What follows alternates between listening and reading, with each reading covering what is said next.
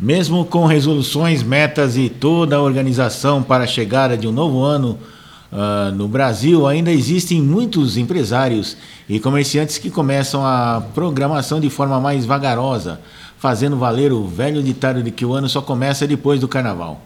Em 2024, a data comemorativa chega relativamente cedo, em comparação a anos anteriores, ainda na primeira quinzena de fevereiro, mas ainda assim os desafios não esperam.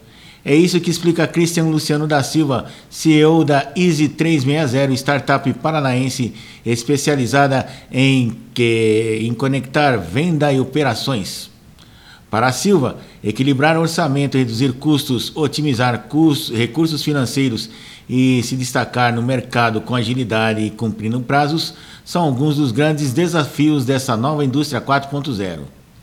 Os números mostram um começo de um ano animador para a indústria.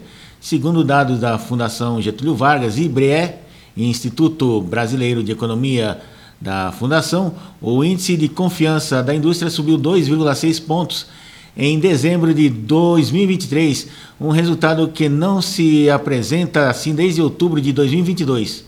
O CEO, que também é especialista em finanças, ressalta que para alguns setores, como o alimentício e outros interligados a ele, é ainda mais complicado, pois em alguns casos contam com a sazonalidade, como no caso dos ovos de Páscoa e produtos juninos, que envolvem um, to, todo um planejamento financeiro e de supply chain antecipado para garantir o atendimento da demanda.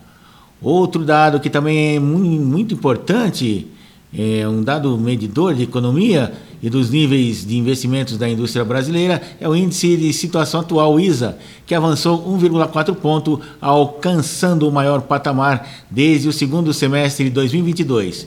Entre os itens que compõem o ISA está o nível dos estoques, que apresentou melhoras quando relacionado à demanda e ofertas nos estoques das empresas.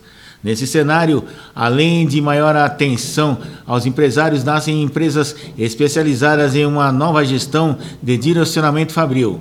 Nessas novas formas de consumo, as empresas devem estar preparadas para atender demandas cada vez mais cedo e se adaptar às oscilações do mercado. Atividades que acabam exigindo mais do que somente um profissional, aponta Christian Luciano da Silva.